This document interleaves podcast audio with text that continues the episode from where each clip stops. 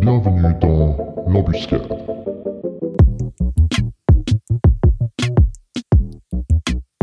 Alors, bienvenue dans un nouvel épisode de l'embuscade. Je suis aujourd'hui avec Louise. Salut Louise, tu vas bien? Salut, ouais, très bien. Nickel. Alors, toi, tu nous rejoins aujourd'hui. Euh, dis-moi un peu ce que c'est ton boulot, parce que je, je suis déjà pas sûr, en fait, du titre exact que tu as. Euh, il me semble que tu es dans la biologie marine, si je me trompe pas. C'est ça. Je suis biologiste, je suis spécialisée en biologie marine et euh, désormais, je travaille sur un projet de restauration de corail. Nice. Donc, tu t'es retrouvé aux Maldives, en fait. Euh, ça fait quand même loin de la France euh, où tu habites. Comment tu t'es retrouvé là-bas? Qu'est-ce qui s'est passé pour que tu te retrouves euh, bah, au milieu du. Mais tout d'un coup, je suis même pas sûr de quel océan euh, ça se trouve. Mais... Océan Indien. Alors, c'est c'est aussi ce que j'aurais dit, mais je voulais pas m'avancer un peu trop. Du coup, comment est-ce que tu t'es retrouvé aux Maldives pour, pour bosser sur le corail? Et ben, c'était à la fin de mes études. Donc moi, du coup, j'ai fait euh, une licence au début en France de biologie normale. Et ensuite, pour mon master, j'ai fait un master euh, dédié euh, spécialisé biologie marine. Et c'était un programme européen. Donc là, j'ai tourné pas mal en Europe. Mais ensuite, les six derniers mois de master, ils nous demandent de faire un stage pour faire un projet de recherche. Et, et moi, je me suis dit à ce moment-là que j'aimerais bosser sur les coraux. Donc, bah, tout bêtement, hein, je regarde sur Internet, je commence à taper sur Google projet de restauration de coraux. Euh, et je suis tombée sur celui-ci, je les ai contactés et ça a marché. Donc, en fait, j'ai passé les six. Alors, j'ai passé trois mois là-bas euh, parce que le centre dans lequel je bossais, ils ont un programme où ils prennent des stagiaires pour trois mois. Donc, trois mois sur place à collecter toutes mes données et oui, à monter mon projet et commencer mon analyse, etc. Et ensuite, euh, trois mois chez moi, finir l'analyse des données, rédiger le manuscrit, tout ça, et finir mon master, ensuite la soutenance l'année dernière en juin. Bien joué. Alors, du coup, j'en déduis que tu as passé ton travail de master, c'est bon Félicitations. Alors, euh, ensuite, bah, donc, tu as continué à travailler chez, là où tu avais fini ton stage, c'est ça? Chez Marine Savers? C'est Alors- ça. Donc, Marine Savers, euh, c'est une société de, de conseil en environnement qui est basée aux Maldives, euh, qui a été fondée en, en 2000, donc maintenant ça fait déjà 20 ans.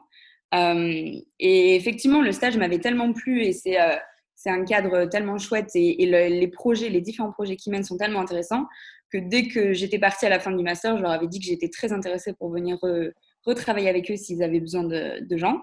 Et j'ai eu le- beaucoup de chance parce que peu de, peu de temps après la fin de mon master, ils m'ont rappelé en me disant qu'effectivement, ils avaient besoin d'un coup de main et est-ce que je voulais toujours revenir. Donc là, j'ai pas hésité, euh, je suis repartie. En plus, les, les Maldives, c'est pas trop moche comme coin, il me semble. C'est un paysage Bah, assez les, sympathique. Maldives, ouais, les Maldives comme lieu de travail, euh, c'est plutôt sympa. Pas mal.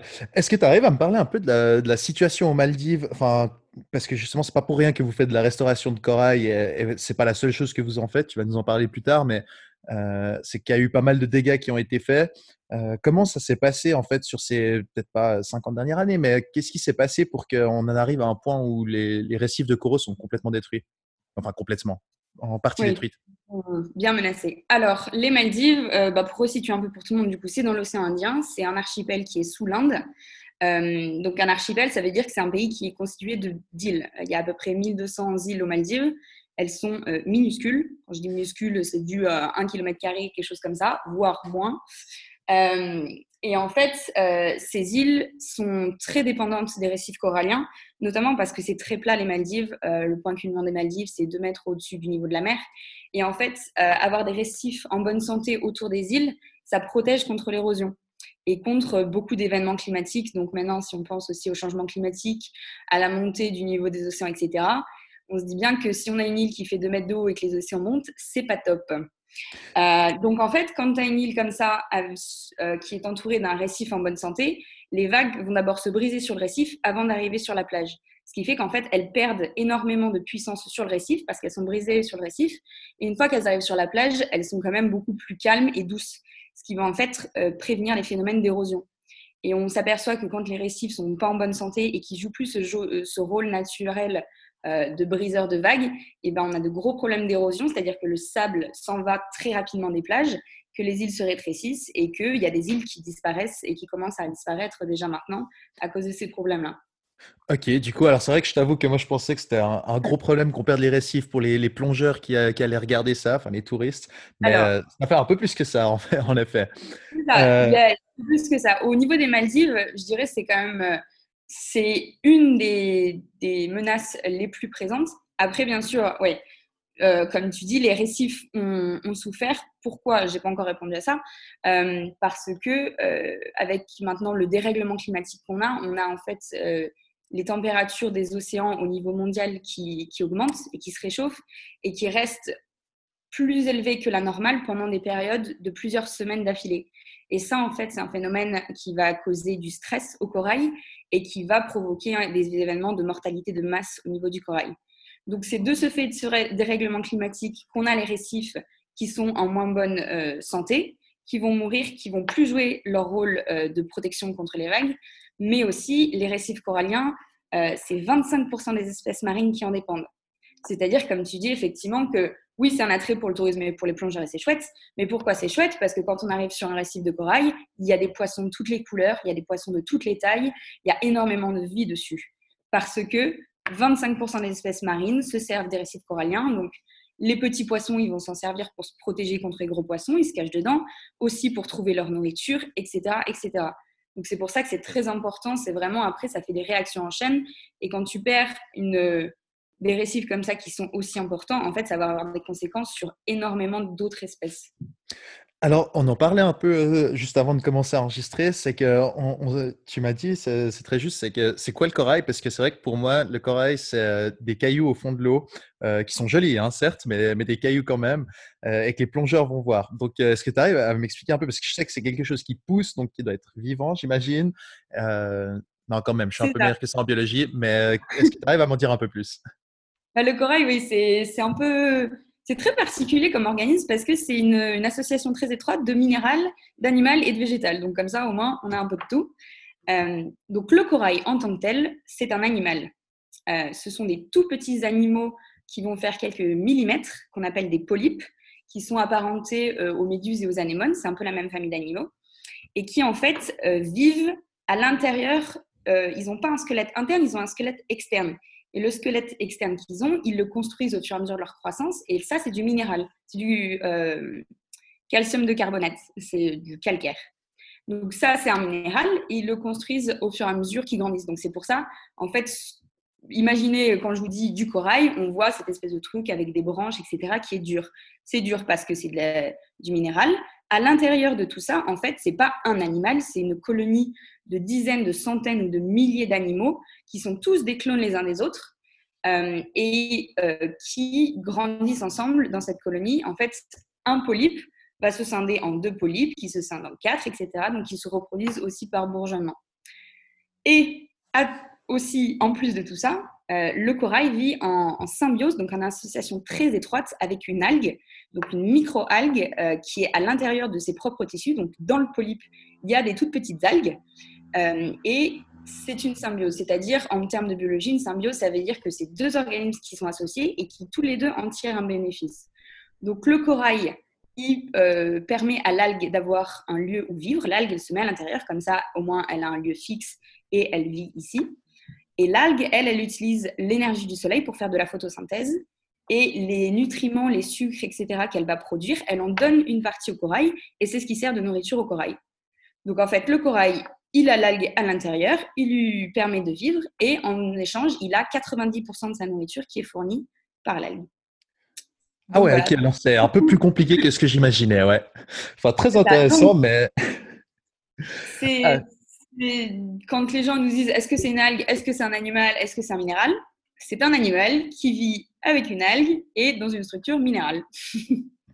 Ok, alors, euh, ouais, alors définitivement qu'il faut que je refasse ma définition de ce que c'est du corail. Euh, est-ce que tu as, pu remarquer, enfin, depuis que tu es arrivé, donc ça fait, tu as fait quoi, un peu plus d'une année euh, aux Maldives, quelque chose comme ça? Est-ce que, est que tu, tu, vois une certaine prise de conscience? Bah Alors, évidemment, vu que vous êtes là, c'est, c'est la preuve qu'il y a une prise de conscience, mais, mais du coup, les gens doivent se dire en plus que c'est pas juste le, corail qui est en danger, mais c'est toute leur île, en fait. Donc, mmh. euh, est-ce que c'est pas un peu presque tard pour euh, sauver les Maldives si euh, la montée des eaux que, les experts prédisent, ça va être plus que, enfin, ça va faire mmh. disparaître l'île dans les 20 prochaines années, quelque chose comme ça, peut-être? Enfin, qu'est-ce que toi, que toi l'expert, t'en dit? C'est ça. Alors, la, la, question, elle est complexe. Déjà, les programmes de restauration de corail n'ont pas forcément commencé hier. C'est sûr qu'aujourd'hui, on parle aussi beaucoup, beaucoup. Enfin, tant mieux parce que maintenant, les phénomènes de sensibilisation sont très présents et les gens en parlent et tout ça. Et maintenant, on prend vraiment conscience.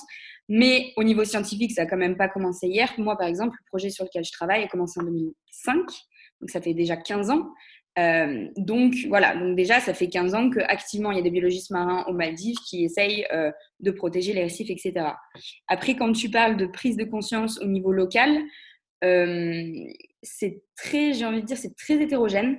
parce que moi maintenant, et c'est ça, en un an et demi, j'ai eu l'occasion quand même de discuter avec beaucoup de Maldiviens, j'ai des amis maldiviens, je me rends compte que les jeunes générations sont bien sensibilisées à ça et de plus en plus. Ça, euh, quand même, c'est le bon côté d'Internet et le bon côté aussi des réseaux sociaux où maintenant l'information peut quand même être diffusée à une super large échelle et très vite, etc. Donc les gens, euh, effectivement, les jeunes générations qui ont cette ouverture sur le monde et qui entendent parler de changement climatique, de l'importance de la conservation, etc., ils sont quand même de plus, de plus en plus sensibilisés et on voit des initiatives de protection. Par contre, effectivement, quand je leur demande est-ce que leurs parents ou même grands-parents, mais parents, oncles et tantes et peut-être plus des générations adultes de 40-50 ans, qu'est-ce qu'ils en pensent eux est-ce qu'ils ont conscience du problème? Là, ils ont plutôt tendance à me dire bah écoute, pas vraiment parce que parce que eux, c'est vrai que c'est pas du tout quelque chose qu'ils ont entendu euh, dire et répéter au cours de leur éducation et qui c'est dur à mettre en place maintenant sur sur des gens euh, peut-être de, de cet âge. Tu m'étonnes, ouais. C'est pas, pas facile de, de faire euh, changer d'avis quelqu'un qui a, qui a, toujours vécu d'une certaine manière, j'imagine. Euh, et du coup, vous, bah, votre projet, c'est quoi en fait? Euh, Alors, toi, tu es, spécialisé dans le corail, si j'ai bien compris. Euh, qu'est-ce, que, vous faites avec Marine Savers pour essayer de reconstruire, entre guillemets, ces récifs? C'est ça. Alors, moi, je travaille pour une compagnie qui s'appelle Marine Savers, qui a une branche euh, chorale plus dédiée qui s'appelle Reefscapers. Donc, une société de conseil en environnement qui s'est associée au tout début des années 2000 à, des chaînes de resorts pour en fait protéger les récifs autour de ces resorts-là.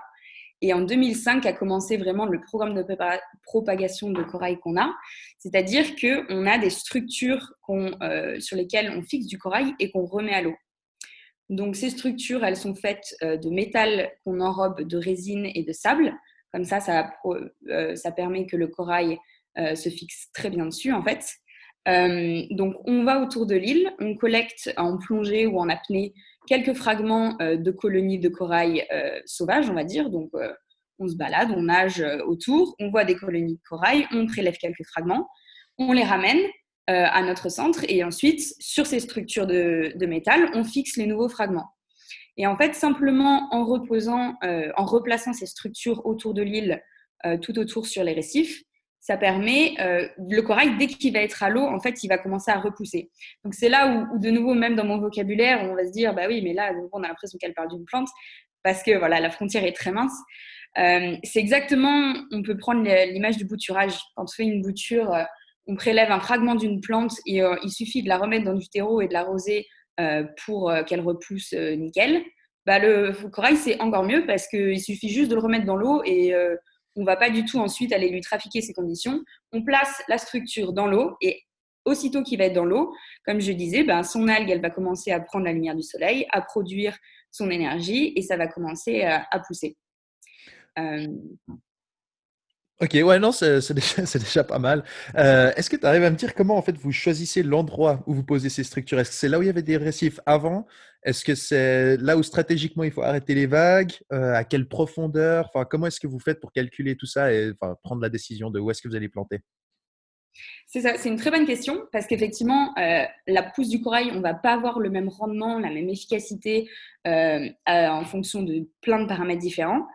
Euh, nous, on a la chance, en fait, euh, d'avoir euh, plus de, autour de mon île à moi, on a plus de 4000 structures à l'eau depuis le début du programme. Donc, c'est vraiment une quantité énorme pour un programme de ce type-là. donc, en fait, au tout début, quand ça a commencé, les conditions étaient quand même très, très bonnes. On voyait que la pousse était très bonne un peu de partout. Donc, je ne sais pas s'il y a eu vraiment des stratégies euh, mise en place euh, de façon vraiment active pour choisir les conditions. Et justement, en fait, de les placer dans beaucoup de conditions différentes, ça nous permet ensuite de voir vraiment sur une méthode de euh, bah, essai et échec, de voir bah, là, ça pousse mieux que là ou quoi. Ou quoi. donc, on en a à diverses profondeurs. On en a certains qui vont être exposés au soleil tout le temps.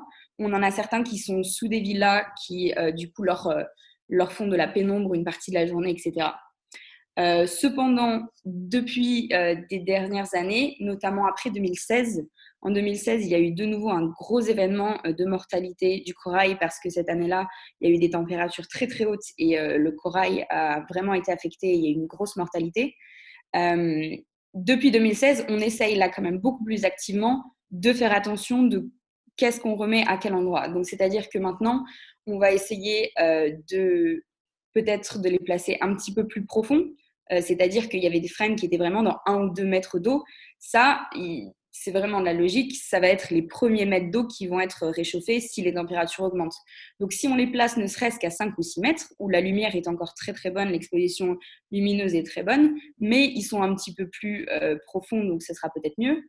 Euh, des choses comme ça. Donc, on essaye vraiment de voir en fonction des frames qu'on a déjà, enfin des structures qu'on a déjà à l'eau, euh, et qui, sont, euh, qui ont beaucoup de succès, on essaye de retrouver ces mêmes conditions à d'autres endroits de l'île. D'accord. Et, en 2016, excuse-moi, euh, comment ça pourquoi est-ce que vous saviez pourquoi la température de l'eau s'était réchauffée? Enfin, pourquoi cette année-là en particulier?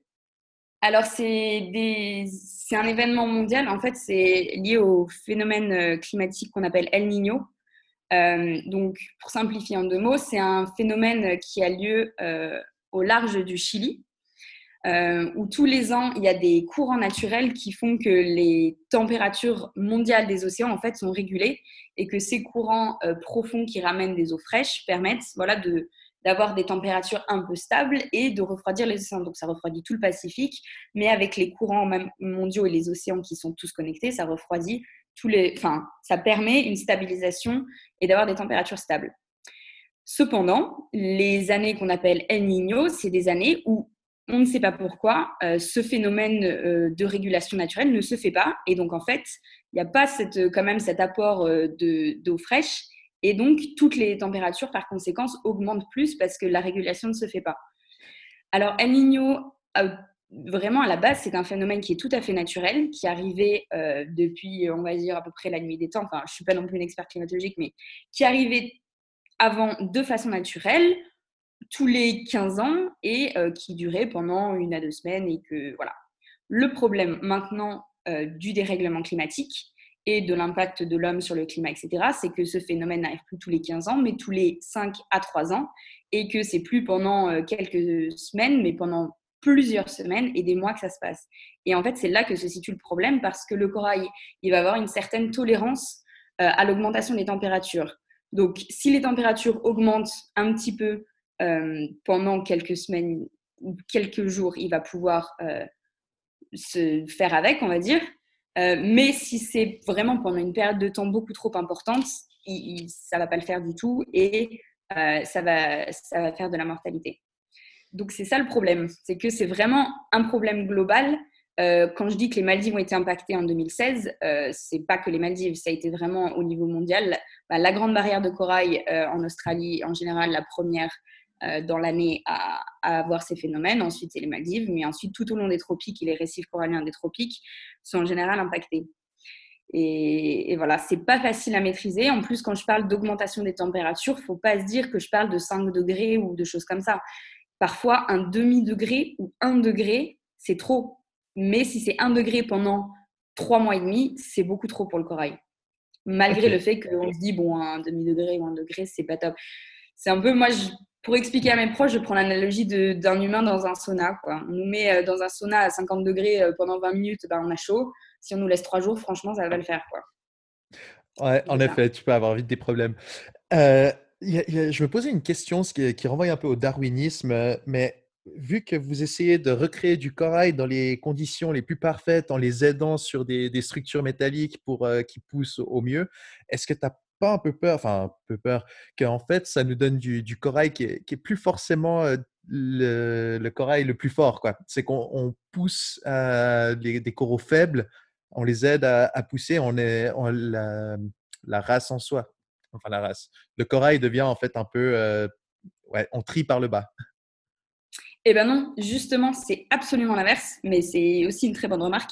C'est parce que justement, si tu reviens sur vraiment la méthode de, la méthode de collection qu'on a, euh, c'est-à-dire qu'on va autour de l'île et on prend les coraux.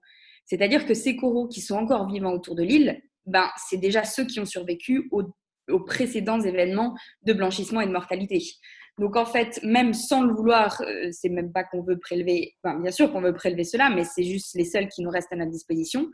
Forcément, on déjà, on pré, en fait, on va euh, petit à petit sélectionner de la résistance. Alors la résistance des coraux, c'est quelque chose dont, sur lequel les scientifiques du monde entier se penchent, parce qu'effectivement, si un jour on trouvait, euh, on va dire, un super corail qui résiste à l'augmentation des températures, ça serait idéal. Mais euh, le problème, c'est que vraiment, il y a plein, plein de facteurs qui rentrent en, ligne de compte. Donc, il y a plein de chercheurs qui, qui s'y cassent les dents, mais euh, on n'en est pas encore là. Mais par contre, voilà, de sélectionner, de prendre ces coraux-là qui ont déjà survécu et de les replanter, même si on ne sait pas ce qui les a fait survivre, euh, on n'a pas les moyens, nous, on ne fait pas d'expérience génétique sur mon île, etc. On n'a pas du tout une structure euh, comme ça. Donc, on ne sait pas pourquoi eux, ils ont survécu plutôt que celui qui est à 30 cm de, cette colonie-là. Par contre, on sait qu'il a survécu. Et donc, du coup, si je prends quatre fragments de cette colonie-là et que je les replace, ça fait quatre nouvelles colonies qui déjà a une certaine propriété de résistance à des températures plus élevées. Et par contre, quand tu parles de darwinisme, oui, on peut là, pour le coup, penser à l'évolution et se dire que ce corail, si il a euh, survécu à des augmentations de température, peut-être que ça a été très dur et qu'il n'est pas passé loin, mais tant mieux qu'il ait survécu. Par contre, peut-être qu'aussi, ça l'a rendu plus résistant et que les prochains événements de, blanchissement et les prochaines augmentations de température, si elles ne sont pas trop drastiques, et eh ben de nouveau, il, il aura en fait emmagasiner un peu de, la résistance et des réserves et, il va de nouveau survivre. Wow, ouais, super intéressant alors. C'est quelque chose. Euh, je me posais une question par rapport à ces structures métalliques. Vous les enlevez après ou vous les laissez? Donc les structures métalliques, on les enlève pas du tout. Euh, elles vont rester parce que, comme je dis, euh, elles sont aussi tout enrobées de, de, résine, de sable, etc. Donc c'est pas du métal simplement dans l'eau. En plus, c'est pas du, bien sûr que c'est du métal inoxydable et des choses comme ça. Euh, et en fait, le, fait est que les fragments, ils vont vraiment euh, prendre un espace colossal sur, cette structure. À la fin, une fois que les, colonies ont très bien poussé sur les, structures sur lesquelles on a vraiment des très bons résultats, euh, la structure, on la discerne à peine. On ne la voit pas du tout. On ne pourrait pas enlever le corail parce que de nouveau, pour l'enlever, il faudrait le casser. Le corail, il a vraiment besoin d'être fixé pour pousser. c'est pour ça qu'on les attache sur des structures. Sinon, il nous suffirait de prélever des fragments et aller juste les, les jeter, euh, les jeter dans l'eau. Mais on ne peut pas faire comme ça. Il a besoin d'être fixé, donc on ne peut pas lui enlever son support. Et sachant que c'est un support qui vraiment n'a pas de n'a pas de, de, côté négatif s'il est laissé dans l'eau pendant des décennies, et ben du coup on le laisse et, et justement quand ça pousse bien, l'avantage c'est que vraiment, euh, même si on voulait l'enlever, là on pourrait vraiment plus, c'est vraiment recouvert de corée. Ça prend combien de temps à, à pousser entre guillemets un récif comme ça? Et eh ben de nouveau, il y a énormément de facteurs qui rentrent en compte. Euh, l'exposition au soleil, euh, la température des eaux, le pH de l'océan, les courants, les choses comme ça. Donc, il n'y a pas de réponse type à ce genre de choses. Ce qui est sûr, c'est que ce sont des espèces qui poussent lentement. Euh, on va dire que si les conditions sont bonnes et les conditions sont réunies, on est sur une pousse de 10 à 15 cm par an. Donc, c'est pas beaucoup. Ça fait peu, ouais.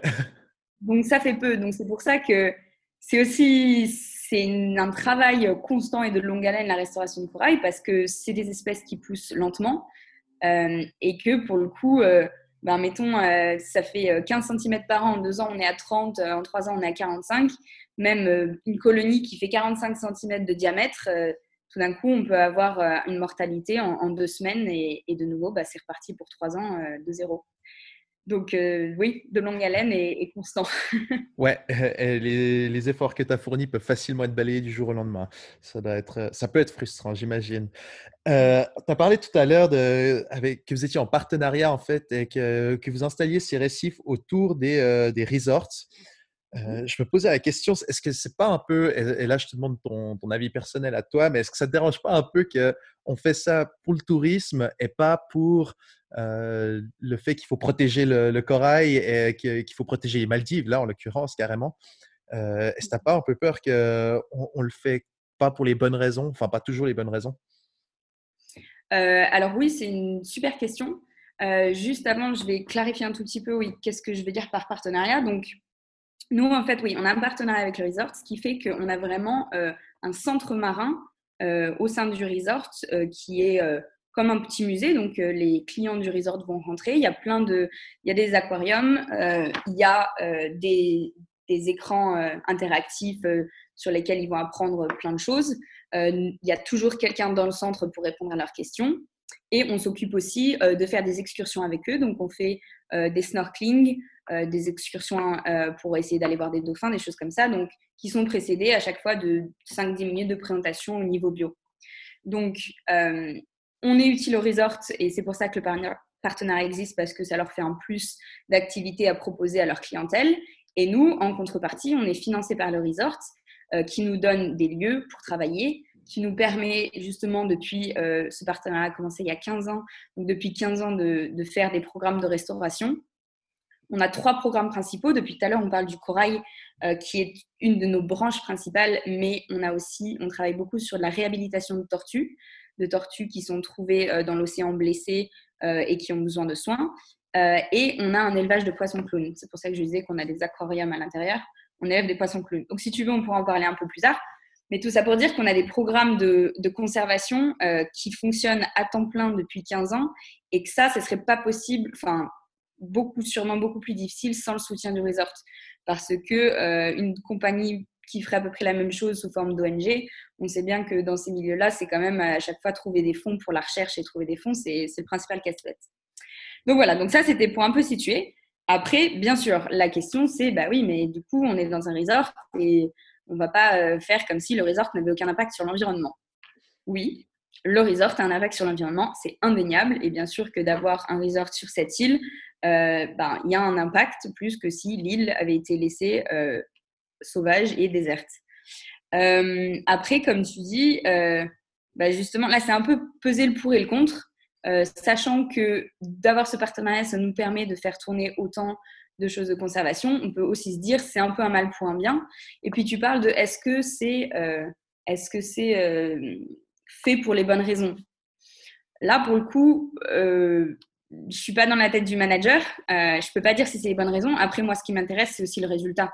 S'il a pris cette décision parce que effectivement, bien sûr que c'est un plus économique pour eux et ça va être un autre argument marketing, ça peut être entièrement ça. Ça peut être aussi quelqu'un qui est quand même sensibilisé à l'environnement marin. Mais bien sûr que voilà, c'est un plus marketing pour eux. Qu'ils le fassent pour avoir plus d'argent ou pas, moi, ce qui m'importe, c'est que depuis 15 ans, ils le font. Donc ça, déjà, c'est bien. Et en plus, quand même, alors la chaîne avec laquelle nous on travaille, c'est Four Seasons, qui est une chaîne euh, d'hôtellerie de luxe euh, connue mondialement. Et de nouveau, pour un argument marketing, c'est quand même de toute façon très intéressant pour eux euh, de montrer qu'ils s'engagent aussi pour l'environnement, surtout ces dernières années, vu que les gens prennent quand même conscience de ces problèmes-là de façon exponentielle.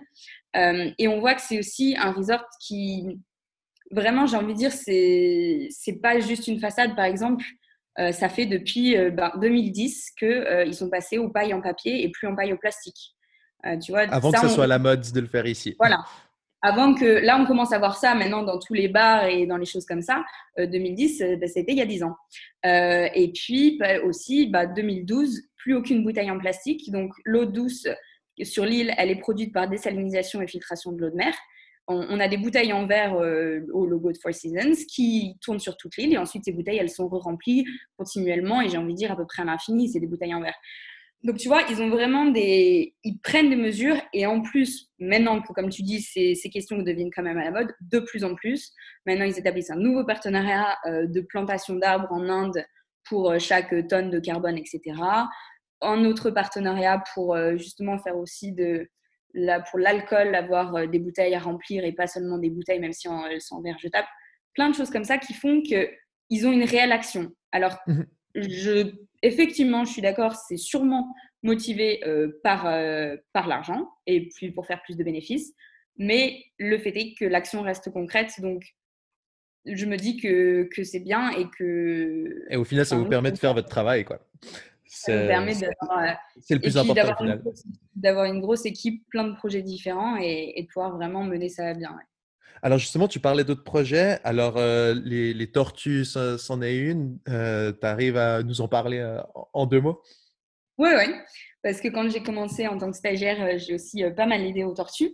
les tortues, en plus, là, on a fêté cette année 2020, c'est les 10 ans de notre centre de réhabilitation. Donc, on a en plus sorti un peu des chiffres, etc. Donc, on s'aperçoit qu'en 10 ans, 272 tortues qui ont été admises pour des soins dans notre centre à un moment ou à un autre, avec plus de 150 tortues relâchées, guéries et relâchées et réintroduites dans la nature. Donc ça, c'est super chouette. Euh, les tortues, euh, qu'est-ce qui se passe? C'est que euh, souvent, en fait, on en trouve emprisonnées dans des filets. Il y a un problème de nouveau au niveau mondial de filets qu'on appelle fantômes, c'est-à-dire des filets qui flottent à la dérive dans les océans. Pourquoi à la dérive Soit ils étaient ancrés quelque part, mais avec des tempêtes, etc. Ils sont brisés, ils se détachent et puis ils partent à la dérive et les pêcheurs les perdent. soit euh, les pêcheurs, de temps en temps, ils disent bon, bah, ce filet, euh, allez, je le fous par-dessus bord. Euh, on n'a pas trop de statistiques, on ne sait pas le pourcentage de quoi et quoi, mais en tout cas, le fait est qu'il y a des filets qui dérivent. Et ça, c'est une autre menace pour la vie marine, notamment pour quand même des, grosses espèces, donc les cétacés, les baleines, les dauphins et les tortues. Donc, les filets dérivent. Ils emmagasinent pas mal d'algues et tout ça, donc les tortues vont se rapprocher en disant tiens, un casse-croûte, mais elles s'en mettent dans les filets et ensuite elles sont prisonnières. Donc nous, euh, quand on trouve des tortues prisonnières dans des filets comme ça, euh, on les ramène au centre euh, et on voit quel est leur état de santé. le problème, c'est qu'avec les filets, très souvent, à force de se débattre et d'être resté dans les filets parfois longtemps, ça peut sectionner des nageoires. Donc, on a des tortues qui vont avoir une, deux, voire trois nageoires manquantes. Donc, sur quatre, ça fait beaucoup, beaucoup. Euh, et puis, elles ont aussi en général euh, des, des, abrasions sur la carapace, des, comme ça, des problèmes de peau un peu plus superficiels, heureusement. Parfois, ça peut quand même être aussi de la carapace qui est brisée parce qu'elles se sont pris un coup d'hélice de bateau ou des choses comme ça. On a des choses diverses et variées, mais en tout cas, elles ont euh, quand même besoin d'un coup de main. Donc, on les ramène au centre. On a euh, des espèces de grandes piscines euh, pour les mettre dedans. On traite leurs blessures. parfois, ça, conduit à devoir faire des amputations si la nageoire est trop mal en point. on les met sous antibiotiques. Enfin, on a des traitements, on a plein de choses. Et ensuite, on essaye de faire en sorte qu'elles soient le mieux possible. parce que souvent, un autre, un autre phénomène lié à l'emprisonnement dans les filets font qu'elles flottent euh, ce qui est temporaire, ce qui est un peu bête à dire pour une tortue, elles sont pas censées flotter. Mais là, en fait, elles ont, dû au stress, stocké plein euh, d'air à l'intérieur, sous leur carapace et à l'intérieur de leur tissu. Donc, elles n'arrivent plus à plonger tout bêtement, comme une bouée. Euh, et ça, on ne peut pas les relâcher, même si elles ont plus de blessures à vif ni rien et qu'elles sont guéries physiquement et de façon externe. On ne peut pas les relâcher quand elles flottent parce que là, elles ne seront pas capables de plonger pour se nourrir et puis, elles sont beaucoup plus vulnérables aux prédateurs parce qu'elles vont juste être un truc qui flotte à la surface, donc euh, n'importe quoi va pouvoir arriver et les manger. Donc, on a pas mal de tortues qui sont dans cette phase-là, qui sont guéries en externe et qui euh, vont bien, mais qui flottent encore. Et donc, là, malheureusement, il n'y a pas grand-chose à faire, c'est un peu compliqué. Euh, c'est simplement que avec le temps, elles vont peu à peu relâcher cet air. C'est pas quelque chose de nouveau qu'elles peuvent faire activement et qu'au bout d'un moment, on pourrait se dire bon, bah, au bout de trois mois dans le bassin, euh, elles doivent s'ennuyer, elles vont se dire un jour, bon, bah, je relâche tout et puis on, est reparti. Non, ça peut prendre, de temps en temps, ça prend quelques semaines, de temps en temps, ça prend quelques mois, et on a quelques patients qui sont euh, au centre depuis euh, un an et demi, deux ans. Voilà, Ok, donc en fait, sur les 272, ouais, excuse, en Suisse, on dit 272, mais, mais sur les 272, vous, vous en avez relâché 150, et celles qui ne sont pas relâchées, c'est qu'elles restent encore un peu plus longtemps, ou est-ce que c'est que des fois, c'est quand elles ont trois nageoires, sectionnées, ça, ça peut plus. Alors, il y a plein de choses. Donc, celles qui ne sont pas relâchées, de temps en temps, on les transfère aussi à d'autres centres. Euh, parce qu'on n'est pas les seuls à faire ça aux Maldives. Euh, maintenant, il y a beaucoup de resorts qui ont au moins un ou deux biologistes marins sur place et euh, les tortues, on a plusieurs centres partenaires. Par exemple, on est aussi, de toute façon, ça c'est quelque chose qui est encadré au niveau de l'État. On a, euh, on a une agrémentation, etc. pour faire ça. Donc, on a un nombre de places déterminé. Donc, si par exemple, un jour, on est plein et qu'il y a trois tortues qui nous arrivent, bah, on va pas faire comme si on les avait pas vues, mais en même temps, on peut pas les prendre parce que l'organisme euh, assermenté nous dit, bah, vous n'avez pas le droit, il faut quand même des conditions minimales pour les accueillir dans, dans de bonnes conditions. Donc, dans ce cas-là, on peut les transférer à d'autres centres. Mais comme elles arrivent chez nous, on les a quand même mis dans les numéros d'admission. Euh, ensuite, il y en a qui malheureusement meurent. Euh, ça, ça arrive aussi. parce que avec des blessures, elles vont avoir des bactéries qui finalement font leur œuvre à l'intérieur et que sans qu'on le voit à l'extérieur, mais en fait, elles ont des infections internes et elles finissent par mourir. ou bien, ah oui, dernière chose que j'ai pas encore mentionnée qui est très importante, j'ai dit de temps en temps, on a quelques tortues qui arrivent avec trois nageoires manquantes. Euh, ça, euh, il y a bien quelqu'un qui va me dire, bah oui, mais celle-ci, vous la relâchez une fois qu'elle flotte plus. Euh, trois nageurs, c'est, enfin, une nageoire pour nager, c'est pas beaucoup.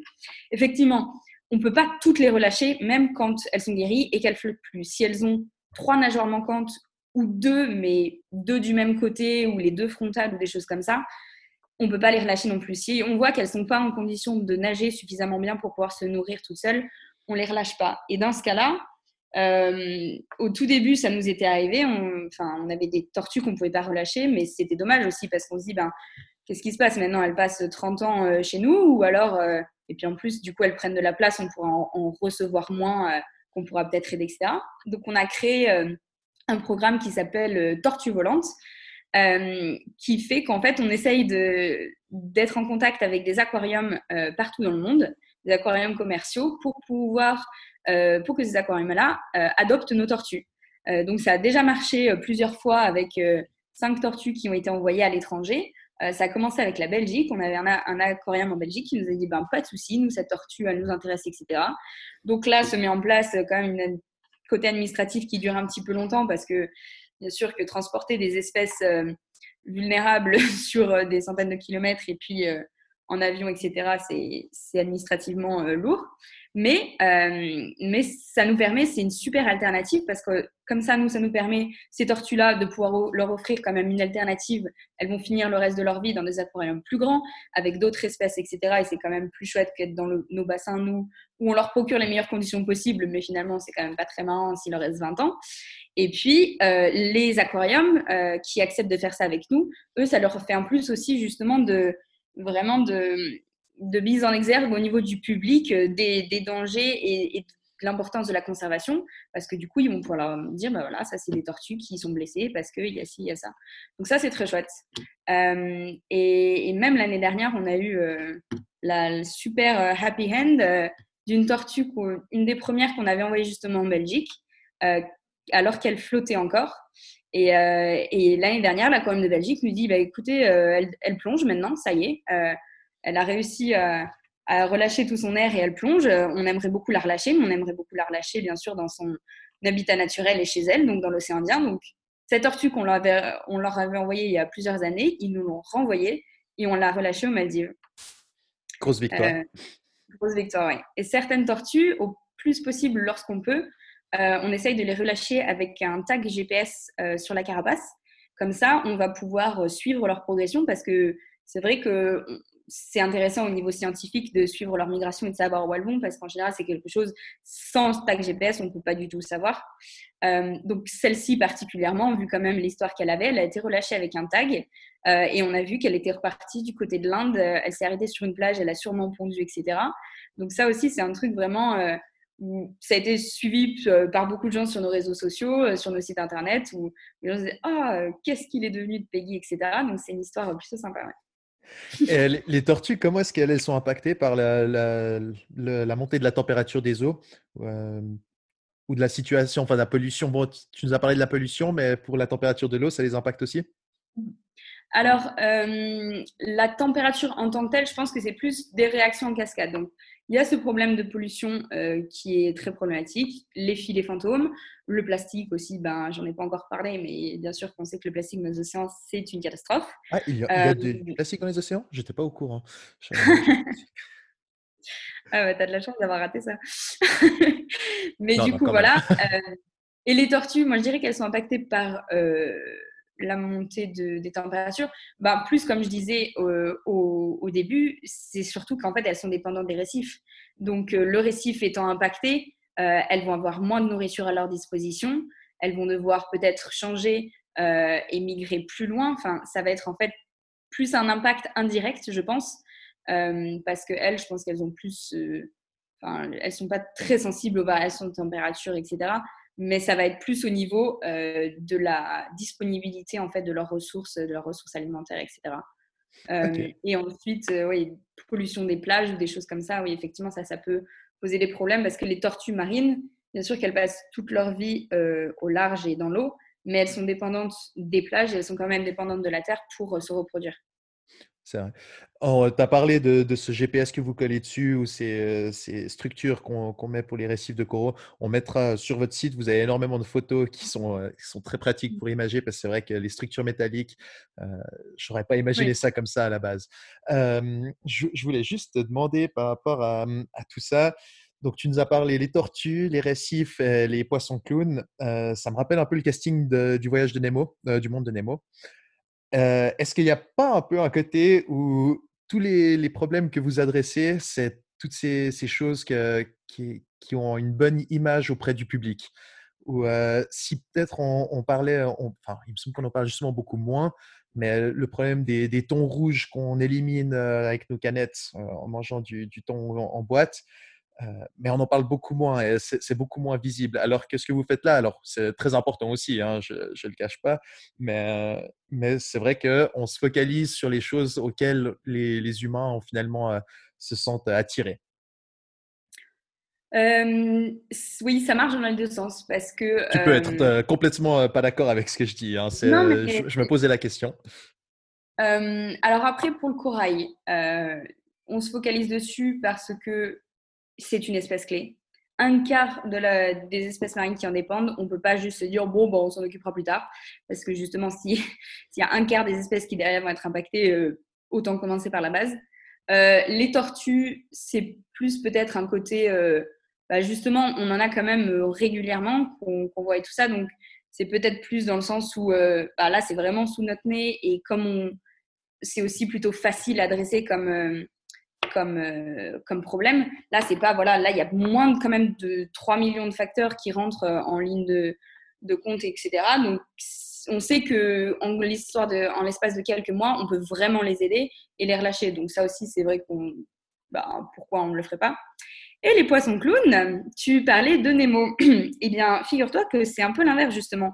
Pourquoi est-ce qu'on fait de l'élevage de poissons clowns? C'est exactement à cause de Nemo mais pas à cause de Nemo en tant que ah bah comme ça les gens ils vont s'y intéresser, ça va être cool. C'est plutôt à cause ben, d'une répercussion euh, malheureuse du film dont on n'a pas forcément conscience et dont je t'avoue que j'avais pas conscience avant d'arriver là-bas.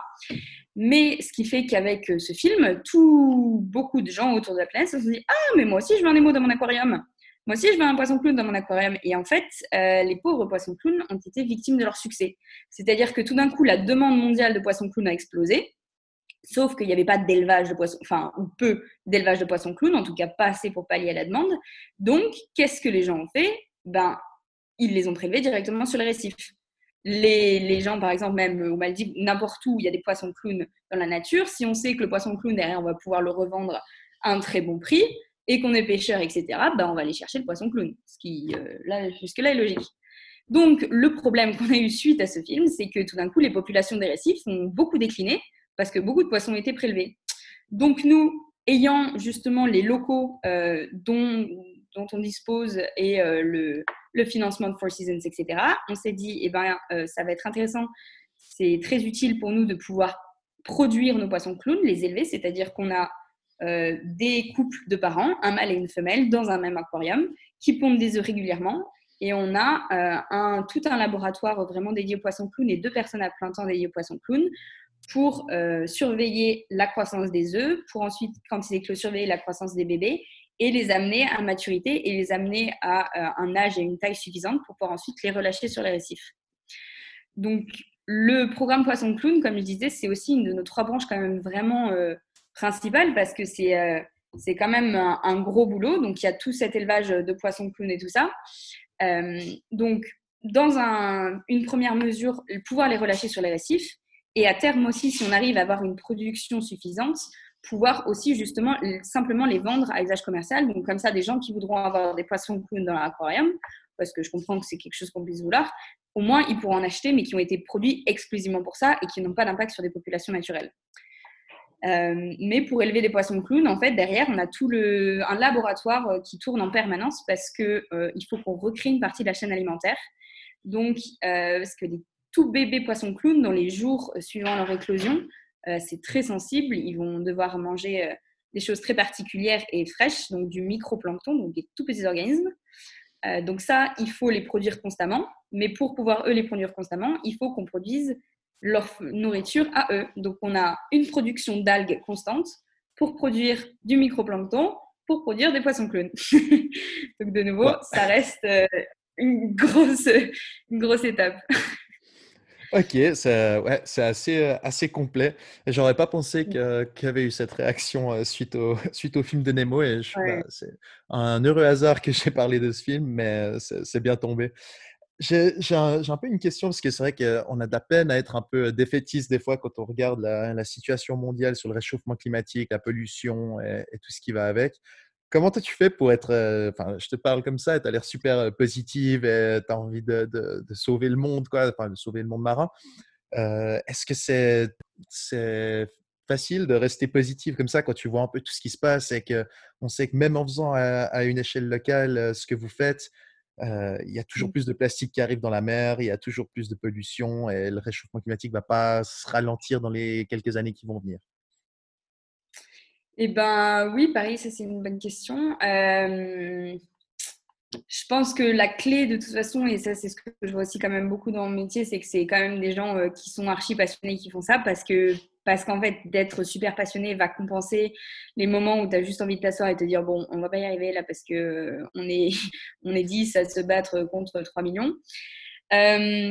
Ouais, c'est pas facile. Et puis, comme on disait aussi, la restauration de corail plus particulièrement, bah voilà, on peut voir des, mois de boulot disparaître en quelques semaines, etc. Donc, euh, donc de temps en temps, euh, vraiment, ouais, tu peux te dire bon, qu'est-ce qu'on fait? Et justement, le, le problème, c'est que même si de temps en temps, ça peut être un peu démotivant ou un peu à Tristan, ben, soit on continue et, et, même si, voilà, même si effectivement, bah, de temps en temps, euh, il y a euh, des, bah, on repart un petit peu euh, de quelques pas en arrière.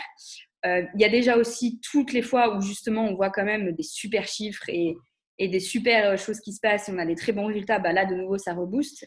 Et puis j'arrive juste pas à me résigner et à me dire bon bah maintenant que ce soit et on attend et puis on verra bien parce que justement comme tu dis on n'est pas vraiment parti sur ben, on n'était pas parti dans la bonne direction. Là aussi, ce qui redonne quand même de l'espoir et ce qui permet de tenir le coup, c'est qu'on voit quand même vraiment dans les dernières années que c'est des, des, problématiques euh, dont les gens prennent conscience, de plus en plus de gens, pas encore assez, bien sûr. Et, euh, il faut vraiment que ce soit. Euh, et puis, et c'est vraiment aussi très très global comme problème. C'est sûr qu'il faut repenser notre façon de d'être et de consommer en profondeur et que c'est pas facile à faire à l'échelle individuelle, mais on a quand même maintenant beaucoup de solutions pour chacun faire quand même des efforts et, si on est euh, si on fait un petit effort euh, fois 7 milliards, euh, ça, ça paye quand même. Ça devrait le faire. J'avais une dernière question que je voulais te poser parce que on parle justement de solutions et de, faire changer les mentalités. Est-ce qu'il n'y a pas un problème et tu c'est pas ton domaine, mais tu, seras probablement plus au courant plus au courant que moi. Est-ce qu'il n'y a pas un problème euh, de ce fait qui est les eaux internationales où il n'y a, pas de loi vraiment qui s'applique? Tu parlais des filets fantômes. Tu as des, des, bateaux qui peuvent en toute impunité relâcher des filets, euh, polluer sans problème. Et au final, ces eaux internationales, elles appartiennent à personne. Il n'y a pas de police qui régule, enfin pas que je, sache, mais qu'on a un peu l'impression que c'est le Far West dans ces eaux internationales et que c'est ça le plus gros problème. Euh, c'est une partie du problème, euh, c'est sûr. Après, effectivement, euh, le problème, c'est que l'océan, c'est 70% de la surface du globe. Donc, c'est compliqué de mettre un gendarme à chaque kilomètre carré. Donc, euh, vu que c'est pas possible, c'est pas que c'est compliqué, c'est que c'est pas possible. Euh, je pense que le seul espoir, et bien sûr que ça peut paraître un peu utopique ou je sais pas quoi, mais euh, ça va, ça va passer par l'éducation. Ça va passer par l'éducation des gens maintenant, de repenser nos façons de fonctionner maintenant, et aussi l'éducation des futures générations. Parce que même si on n'arrive pas à 100% de la population mondiale qui fera ça, parce que là c'est très utopique, mais si on arrive quand même à bah, plus sensibiliser les jeunes et enseigner dès l'enfance l'importance de, conserver tout ça et juste des gestes basiques de pas jeter les papiers n'importe comment, faire le tri, etc. Ben, au bout d'un moment, ça devient du réflexe de Pavlov et, les gens vont quand même aussi faire des efforts euh, et vont peut-être avoir plus conscience de ça. Et si quand même même si on n'arrivera pas à des 100%, si une majorité des gens et des gens qui sont aussi au poste clé, au poste décisionnaire et les politiques, etc., poussent pour les lois en fonction de la planète, euh, de l'environnement, etc., c'est là qu'on va pouvoir quand même faire, euh, faire des gros pas et, voir vraiment des bons changements dans le bon sens. Ben, et il y a un faire du travail, c'est sûr. écoute, je suis, content de, t'entendre aussi positive et tout ça. C'est vrai que, que c'est des, choses que bah, nous, en plus, en Suisse, on a un lac, mais c'est clairement pas la même chose que, que ton, ton, jardin des Maldives. Euh, alors écoute, bah, je te remercie. Est-ce que tu as des, des liens, des, des, endroits où on peut suivre ce que vous faites et euh, soutenir aussi, enfin, par des dons si on peut? Oui, c'est ça. Alors, euh, ben, je vais donner les liens, comme ça on pourra, euh, le lien sur notre site internet. Donc, on a Marine Savers qui est vraiment euh, tous les projets de conservation qu'on fait. La branche vraiment corail qui a un site internet dédié, c'est Reefscapers. Donc, on va mettre les deux liens disponibles. on a aussi deux comptes Instagram, pareil, Marine Savers et Reefscapers, où là, vraiment, on essaye de poster très régulièrement pour tenir au courant de plein de choses, tout ce qu'on fait aux Maldives tout le temps. Des belles photos. Et quelque chose dont j'ai pas. ouais, il y a des super photos parce que j'ai quelques collègues en photo sous-marine qui sont vraiment bien doués. Moi, je progresse doucement. Euh, j'ai pas eu l'occasion de le mentionner, mais en fait, le programme de restauration de corail, donc, il fonctionne avec le, le sponsor de Four Seasons, mais en fait, il fonctionne aussi beaucoup, beaucoup avec le sponsor des clients de l'hôtel ou de n'importe qui, parce que sur notre site internet, en fait, vous pouvez choisir de sponsoriser votre propre structure. Euh, donc, on a différentes tailles qui vont correspondre simplement à un, nombre plus ou moins élevé de fragments. Et ensuite, euh, chaque structure, elle a un numéro complètement spécifique. Euh, quand nous, on la place autour de l'eau, autour de l'île, on sait exactement avec le point GPS où est-ce qu'elle est, etc. Et ces structures, on les visite tous les six mois pour prendre des photos pour nous avoir une base de données qui nous permet de surveiller la croissance. Et ce qui fait que quand c'est votre structure et que vous l'avez sponsorisée, déjà vous pouvez mettre sur l'étiquette, en gros, euh, un petit mot, n'importe quoi, des noms, des dates, euh, des choses. Euh, de temps en temps, j'ai des trucs super marrants de potes qui ont fait ça entre eux. donc, c'est votre petite étiquette. Et surtout, tous les six mois, vous allez recevoir un email automatique quand on a pris des nouvelles photos de votre frame. Et assis euh, dans votre salon depuis la France, la Suisse ou n'importe où sur la planète, vous allez pouvoir voir comment le, le corail que vous avez sponsorisé grandit euh, au Maldives. Donc, euh, il est, surtout. il est, il est bien probable qu'on ait un récif tout bientôt de l'effigie de l'embuscade, je te préviens. je vais regarder pour voir ce qu'on peut faire de ce côté-là. C'est parfait. Alors écoute, bah, je te remercie beaucoup. C'était très intéressant et je pourrais encore en discuter pendant des heures. Je t'avoue que je vois pas le temps passer. Euh, mais on va s'en arrêter là pour aujourd'hui et je te refais revenir volontiers euh, une de ces, de ces prochains temps. Euh, quand tu seras reparti aux Maldives, là, tu es de retour en France. Mais quand tu seras aux Maldives, malgré le décalage horaire, je suis sûr qu'on arrivera à t'avoir avec en plus une vue en arrière-plan bien sympa. Alors, je te souhaite oui, ça marche. midi et bah, à très bientôt. Et merci pour ta, pour ta visite. Merci beaucoup. Bonne journée.